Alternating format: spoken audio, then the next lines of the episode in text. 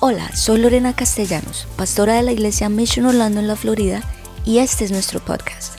Esperamos que a través de esta palabra seas motivado, inspirado y que conozcas más a Jesús.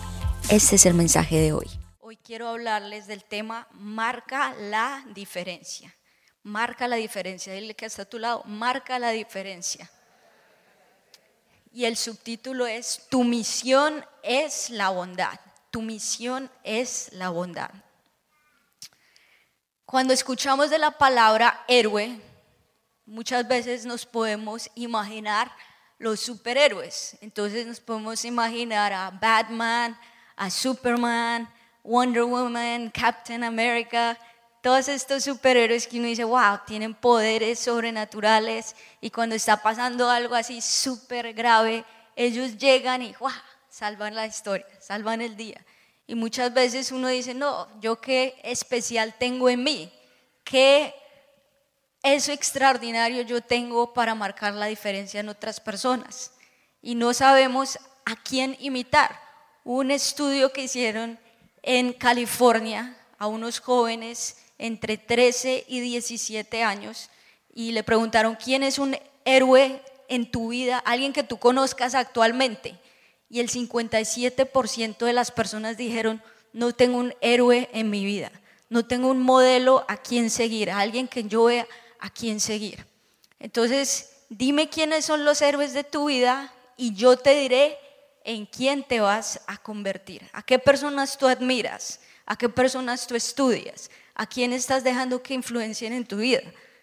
Y tienes que evaluar tu vida, por ejemplo, a quién estás escuchando, si te gusta escuchar, no sé, cosas de YouTube o podcasts o redes, lo que te gusta hacer, tú tienes que evaluar, ¿será que yo quiero llegar a ser como esa persona? ¿Será que ese es un modelo de mi vida? O simplemente tal vez es alguien que no me añade nada de valor y ahí tú puedes elegir cuáles son esos héroes de mi vida. Yo escuchaba a alguien que decía, debemos escuchar la gente que ya murió, esos grandes hombres de la fe que ya, hoy ya no están, a ellos son los que deberíamos escuchar, como el maestro Derek Prince, como Spurgeon, como John Wesley, tal vez que no están de moda y para mucha gente puede ser como que, wow, súper aburrido, pero ese es el tipo de modelo de vida que yo quisiera llegar a ser.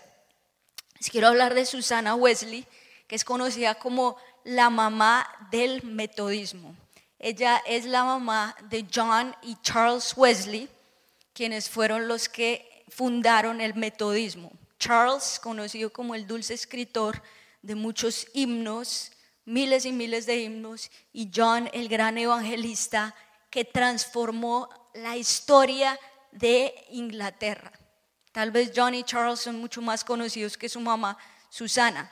Susana tuvo 19 hijos, de los cuales nueve de esos hijos fallecieron en su infancia porque ella pues nació en 1669 y pues en esa época muy pocos niños sobrevivían. Entonces de ellos solamente 10 sobrevivieron y ella era mamá a tiempo completo porque su esposo se la pasaba viajando y nunca estaba en la casa. Entonces ella se dedicó completamente a los hijos, pero ella tuvo la fortuna de aprender, de haber aprendido a leer y a escribir. Su papá sabía leer y escribir, le enseñó, así que ella también le enseñó a sus hijos. Ella era una mamá que hacía homeschool. ¿Cuántas mamás homeschool? Uh. una. Entonces ella le enseñó a sus hijos y lo chévere que era súper cristiana. Ella dedicada a la palabra, a la oración y le decían que era una mamá que oraba. Entonces a una hora del día ella se ponía su delantal sobre su cabeza y los hijos sabían que no la podían molestar. Esa era la hora de ella con Dios. Y nadie la podía molestar y oraba y tenía su tiempo de intercesión. Muchas veces no sabía cómo iban a comer.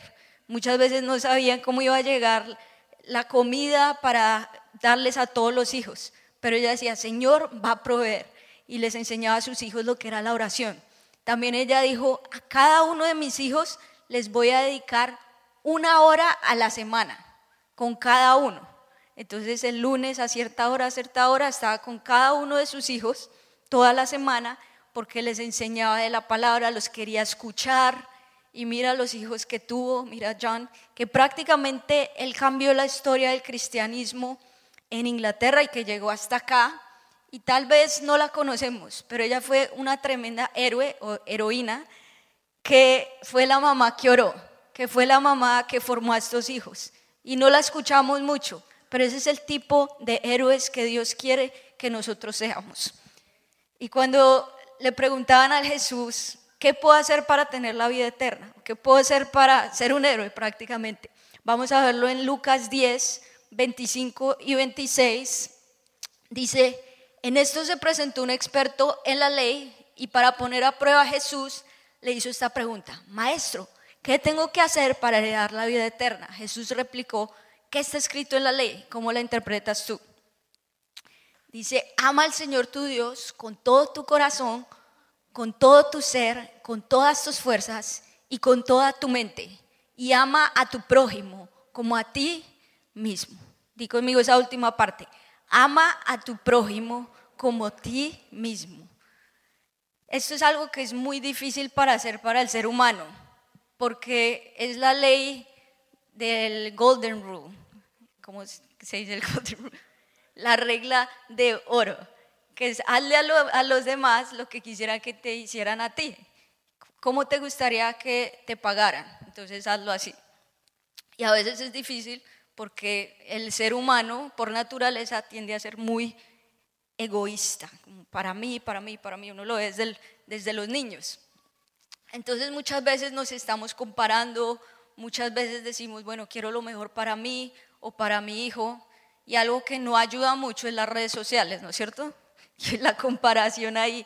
Tú piensas que te está yendo bien, ve a las redes sociales y a tu amigo le está yendo 10 veces mejor.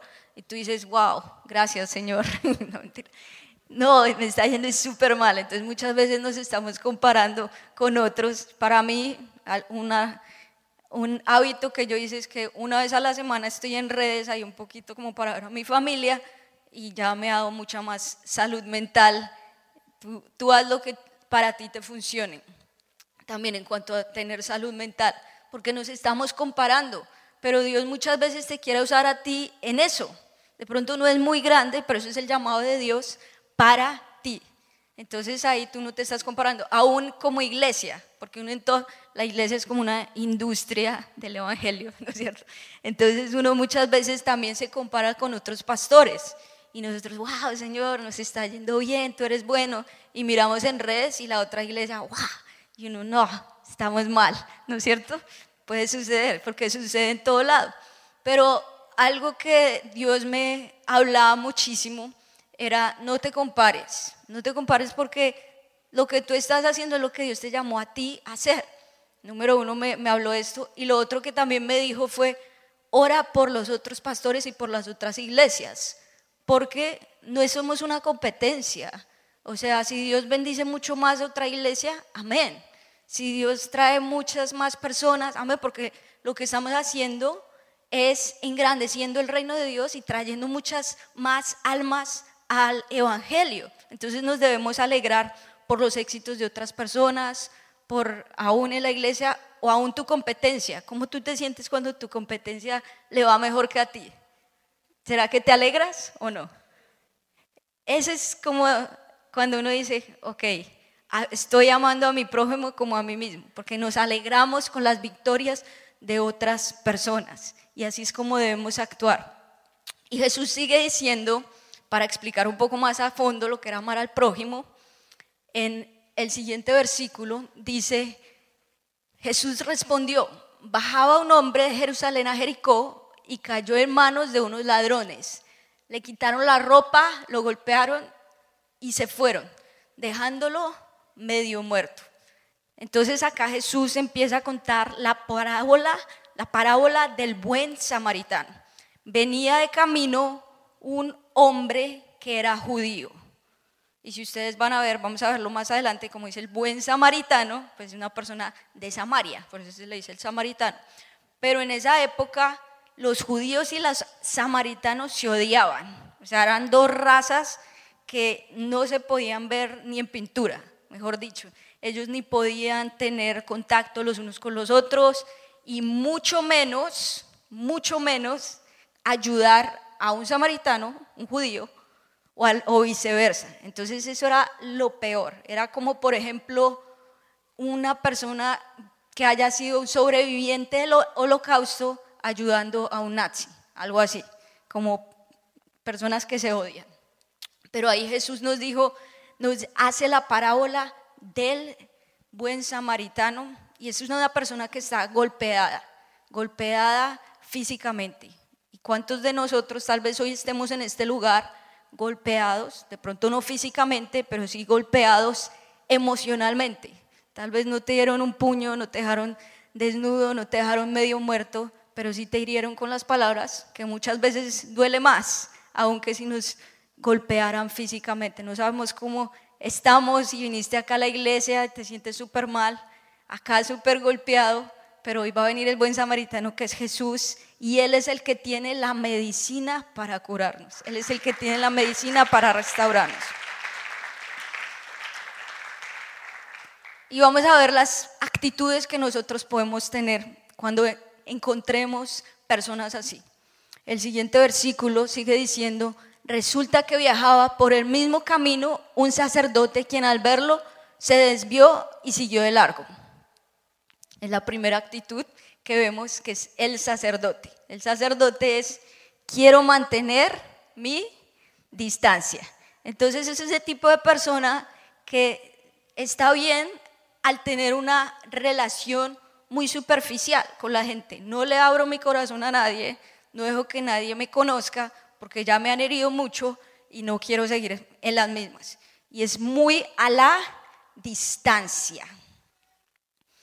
Un sacerdote es una persona religiosa, aparentemente pues sabe la palabra, enseña la palabra, pero dice, mm, no me gustaría entablar una relación con alguien o ayudar tal vez de una manera más íntima a alguien. El siguiente versículo sigue diciendo, así también llegó a aquel lugar un levita y al verlo se desvió y siguió de largo. Entonces el levita, que representa, me da curiosidad, pero no me interesa. Entonces, como a todos, ¿a, cuántos acá les gusta el chisme? Uh, mentira a todos nos gusta saber qué le está pasando a este, por eso las redes sociales por eso es tan popular. Y yo veía que alguien decía, las redes sociales es como el chicle para la mente, porque es chévere, uno está ahí, ay, mire lo que está ahí, este se casó y este hizo esto. A todos nos gusta el chisme, ¿no es cierto? Pues no el chisme, pero la curiosidad. a todos nos da curiosidad ay, mire, y aún hablamos de las celebridades que son personas que ni conocemos, pero también, si supiste que este ya es por su tercer matrimonio y este no sé qué. Entonces, el, como que la sociedad está así diseñada para ser muy curiosos. Entonces el levita igual, súper curioso, va, wow, no, este está medio muerto, tremendo, pero no me interesa. Y siguió de largo. Entonces ese es el, el levita, me da curiosidad, pero no me interesa. Y lo más curioso de todo esto es que los dos son religiosos. Los dos saben Biblia, los dos vienen a la iglesia, pues aparentemente, wow, tremendos hombres de Dios, pero no les interesa a las personas. Y es muy diferente esto porque el ser religioso no significa ser bondadoso. El ser religioso no significa que tú tengas esa compasión dentro de ti.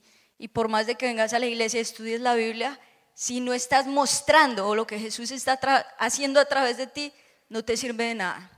Y la siguiente actitud está en el siguiente versículo que dice, pero un samaritano que iba de viaje llegó a donde estaba el hombre y viéndolo se compadeció de él. Se acercó, le curó las heridas con vino y aceite y se las vendó. Luego lo montó sobre su propia cabalgadura, lo llevó a un alejamiento y lo cuidó. Esa es la tercera actitud que tú puedes tener, que es la de el buen samaritano, que eso tipifica, puedo mostrar bondad. Aquí prácticamente nos está diciendo lo que hace Jesús por nosotros. Jesús por nosotros tiene compasión de nosotros, se acerca a nosotros, nos sana las heridas, nos muestra que Él nos ama y por eso murió por nosotros y también nos lleva a una mejor vida. esta es la tercera actitud que nosotros podemos ser, podemos reflejar lo que Jesús hace a través de nosotros, que es la compasión. Y este buen samaritano no simplemente se detuvo, sino que también dijo, ok, ven te llevo, ven te monto sobre el caballo, ven te llevo a un hotel y aún le voy a pagar a la persona de ese hotel para que se asegure de que tú estés bien. Esa es la actitud del buen samaritano. Es una actitud de bondad, es una actitud que tal vez le, le, cuesta porque le costó dinero aún, pero él dijo, es una persona que no conozco, es una persona que aparentemente no es de mi círculo porque es un samaritano, supuestamente nos tenemos que odiar, pero aún así voy a mostrar lo que Jesús hace por nosotros. Y eso es una paradoja, porque Jesús siempre habló así. Él hablaba cosas que para la sociedad no tenían sentido. Él decía, cuando alguien te da un puño o te da una bofetada, ¿qué decía? Ponle la otra mejilla. O sea, Jesús siempre te va a decir lo opuesto. Él era la persona más políticamente incorrecta que existía. Lo que la gente quería escuchar, él no lo decía, le decía lo opuesto. Pero aún así era el buen samaritano, era el que sí se detenía a mirar, era el que sí se detenía a sanar, era el que se detenía a ayudar. Ese es el buen samaritano. Cuando nosotros, en, 1997, mayo, que yo estaba cumpliendo 13 años, era mi cumpleaños número 13, entonces están haciendo las cuentas. ¿Cuántos años tiene? Ya te digo, 36. eh, entonces ahí yo iba a la iglesia con mis papás era hija de pastor, mi papá eh, tenía una iglesia muy grande, o tiene, en Bogotá, y yo era súper tranquila, iba a la iglesia, pero me la pasaba jugando. Yo pensaba que como era la hija de pastor, podía simplemente ir, jugar, y después, ah, yo sé Biblia, ah, yo estoy bien, pero no tenía como una relación íntima con Dios. Ese día íbamos a mi cumpleaños y yo me acuerdo que como típico colombiano en esa época nos metimos todas mis hermanas en el carro, después metimos a los tres primos y después a dos amigos. Entonces, un montón de gente en el carro porque íbamos a mi fiesta de cumpleaños. Y bueno, súper felices íbamos cuando esa, esa época en Colombia pues habían atentados, había violencia y alguien como que medio influyente pues ya le, le echaban el ojo, ¿no? Íbamos y literalmente dos personas en una motocicleta como a estas distancias comenzaron a dispararle a mi papá. A mi papá le, le dispararon dos veces acá en el pecho, una en el cuello que le traspesó la bala de lado a lado, una en la espalda, en la espalda y otra que le iba para el corazón, pero le pegó en el reloj. Y a mi mamá uno, una bala que le entró por el brazo y le quedó a dos milímetros del corazón. Yo me acuerdo en ese momento, eso es, obviamente a nadie se le puede olvidar un trauma así, ¿no es cierto? El día de tu cumpleaños vas allá y yo simplemente me acuerdo como si fuera una película, como muchísima sangre del cuello de mi papá y mi papá, y mi, mi papá todavía era consciente era, apaga el carro. Bueno, ahí como que, wow, el mundo se te volvió al revés en un solo segundo. Ahí se llevaron a mi papá al hospital, estuvo 10 días en coma. No sabíamos si iba a vivir, nadie sabía si iba a despertar, era un milagro. Pero lo que más me impactó en ese momento fue la bondad de las otras personas. Toda la iglesia se puso a orar. Y aún yo creo que ese es el momento que Dios usó para que yo naciera de nuevo. Porque yo sabía que dependiera de nuestra oración. A veces Dios dice sí, a veces Dios dice no. Pero yo hacía lo que podía hacer. Yo veía a mi mamá día y noche orando. Entonces yo también oraba. Y yo todos los días oraba a decir, Señor, por favor. Y ahí sí, perdóname por no estar en la iglesia. Perdón. Ahí sí ya el arrepentimiento genuino. Pero lo que más nos, como que nos impactó a nosotros fue la, la bondad. Las llamadas, aún nos, llamaban, nos mandaban ofrendas. Y como el ver que la iglesia estaba ahí por uno, eso nos fortaleció muchísimo Gracias a Dios mi papá salió en victoria porque el espíritu de resurrección que levantó a Jesús de los muertos lo resucitó a él. Y casualmente,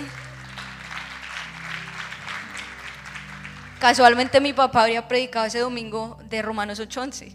Si el espíritu de aquel que resucitó a Jesús de los muertos mora en vosotros, Él también vivificará vuestros cuerpos mortales por su espíritu que mora en vosotros. Y él había predicado eso, pero no sabía que literalmente lo tenía que vivir ese día. Y diez días después Dios lo resucitó prácticamente de los muertos. Pero algo que nos mantuvo muchísimo fue la bondad. Fue la bondad de esas personas que pararon, se detuvieron. Fueron esos buenos samaritanos, aún a nivel mundial, cristianos, que sabían lo que estábamos viviendo. Y eso fue lo que nos fortaleció muchísimo en ese momento de prueba. Dios también nos llevó a perdonar a las personas que nos habían tratado de matar, de hurtar, de destruir lo que dice la palabra en Juan 10:10. 10. Literalmente vivimos ese versículo, pero no hubo sanidad total hasta que hubo perdón de parte de mis papás. Y Dios le hablaba a mi papá, ¿tú ya perdonaste a los que trataron de, matarte? Y él, no, Señor. Y Jesús le dijo, tienes que perdonar, bendecirlos. Hasta que él hizo eso, vino sanidad total. Entonces Dios te lleva en un proceso, no es fácil, no es de la noche a la mañana, pero el saber que hay otras personas ahí contigo te ayuda muchísimo. Y esa es la misión que Dios nos da a nosotros en la tierra.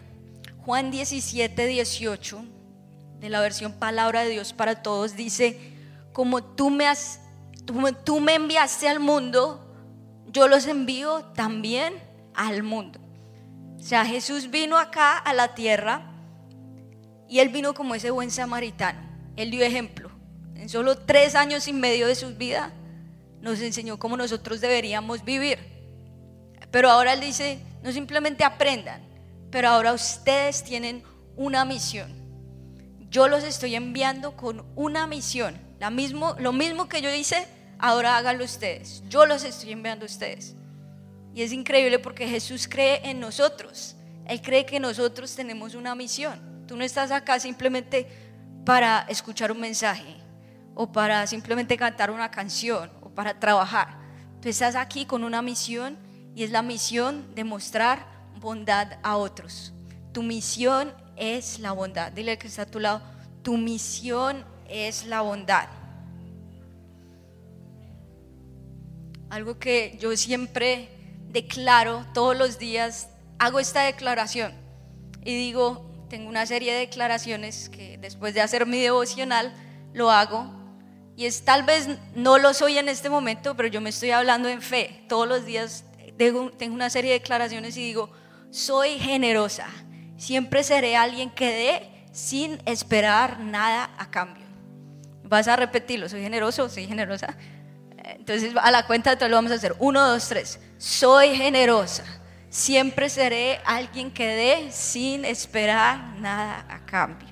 Si lo crees, dale un fuerte aplauso al Señor.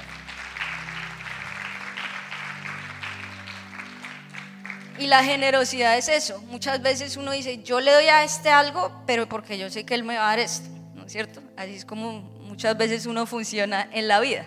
Yo te doy acá, pero yo sé que tú me vas a dar. Pero si tú das sin esperar nada a cambio, esa es la verdadera generosidad. Y esta semana que yo meditaba, cuando estaba preparando este mensaje, yo decía, Señor, quiero entender la generosidad, quiero entender lo que es tener actos de bondad, porque me encanta. Entonces, al principio de esta semana, Dios dijo, bueno, vas a bendecir a dos familias. Y yo, bueno, ¿quién, Señor? Muéstrame. Y bueno, me, mostró una amiga en Miami que acabo de tener bebé. Entonces, bueno, le, le enviamos una ofrenda y también conocimos una familia que se mudó hace poco a Tampa y van a abrir una iglesia allá. Y Dios también nos dijo, bueno, van a enviarles una ofrenda a ellos también. La verdad, pocas veces hemos hablado con ellos, pero dijimos, ok, vamos a bendecirlos. Y así quedamos, y, la verdad quedamos súper contentos. Y el martes fuimos a una reunión de pastores en Tampa, como pastores de, de la Florida, nadie nos conocía a nosotros porque pues nosotros estamos comenzando esta iglesia, estamos sentados en la última fila y simplemente un señor que estaba allá a nuestro lado, no era pastor, era como un líder de una iglesia, se nos presenta y, ah, ¿cómo están? Ustedes son pastores y nosotros sí. Y dice, bueno, ¿hace cuánto empezaron? Y le dijimos, bueno, empezamos en marzo 7.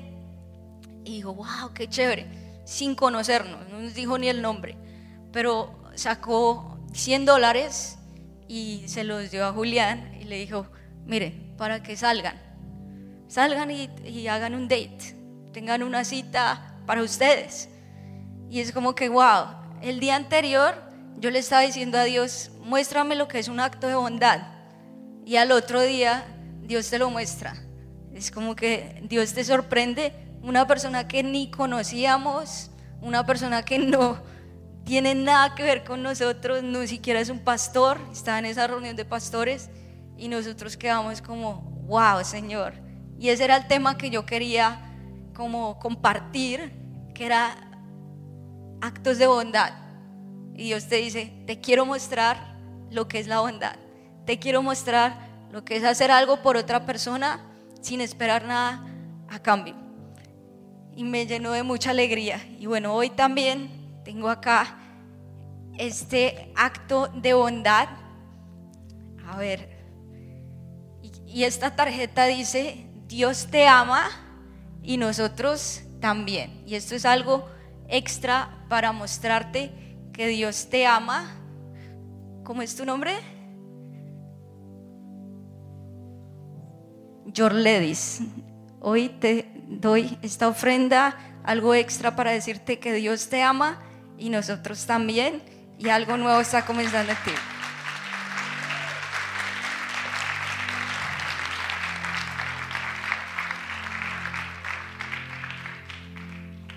Y es increíble porque alguien lo hizo conmigo sin merecerlo. No me conoce, no sabe nada de nosotros, de esta iglesia. Pero dijo, para ustedes, Dios los ama.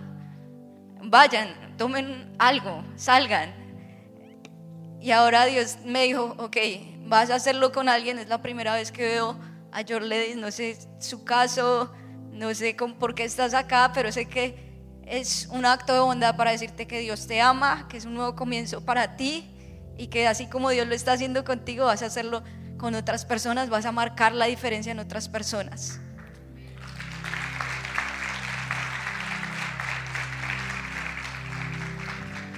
Y me gustaría que tú hoy tomaras una tarjetica que dice esto.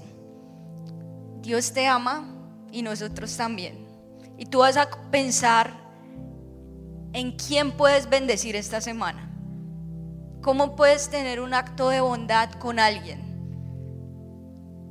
Puede ser alguien de tu trabajo, puede ser alguien acá de la iglesia, puede ser alguien hoy cuando vayas a un restaurante, a un mesero, no lo conoces, pero simplemente le dejas la tarjetica, le dejas algo extra y tienes ese acto de bondad y de generosidad y tú vas a ver cómo vas a marcar la vida de una persona de una manera sobrenatural, porque la persona va a decir, wow, Señor, es un mensaje de parte tuyo. Es un mensaje para mí diciéndome, tú me amas y que yo estoy acá en este mundo no simplemente para trabajar. Tú no estás acá en Estados Unidos para vivir el sueño americano. Tú estás acá para marcar la diferencia en otras personas y eso es lo que más va a traer gratitud y lo que más va a traer satisfacción a tu vida, el saber que estás bendiciendo a otros. Entonces, por un momento piensa en quién puedes bendecir esta semana, a quién puedes darle un acto de bondad. Tal vez tú dices, Señor, pero es que yo ni siquiera tengo para pagar las cuentas. No importa, Dios te va a dar Así como tú das, Dios te bendice aún más. Pero nosotros somos esos buen samaritanos. Nosotros nos detenemos. Nosotros no somos como los levitas o los sacerdotes de la parábola. Nosotros somos aquellos que nos detenemos, oramos, los curamos y le decimos, mira, no te conozco, pero Dios sí. Dios sabe por lo que estás pasando y este es un acto de bondad para demostrarte que Dios te ama, que Él no se ha olvidado de ti, que lo mejor está por venir. Amén. Dale un fuerte aplauso al Señor. Y vas a ponerte en pie y primero, si tú necesitas que ese buen samaritano venga hoy a ti, simplemente cierra tus ojos y permite que Él venga y dile gracias Señor por tu presencia. Hoy, si yo estoy así como esta persona, golpeada, casi medio muerta, estoy acá por un milagro, me siento súper mal, pero yo sé que tú eres ese buen samaritano. Y yo sé que tú vienes, tú te detienes, tú me miras fijamente y tú sanas mis heridas. Y tú me dices, mira, esto te lo estoy dando para que sepas que yo te amo, para que sepas que lo mejor está por venir. Y dile, Señor, hoy muéstrame a quién puedo bendecir hoy, a quién puedo también mostrar un acto de bondad porque yo no estoy este en este mundo simplemente para trabajar o simplemente para vivir el día a día o para tener una familia. Yo estoy en este mundo para marcar la diferencia en otros, para decirles a, otros que Jesús los ama, para ser esa persona que en oración, que en las rodillas gana las batallas, pero que sabe que Jesús está de mi lado.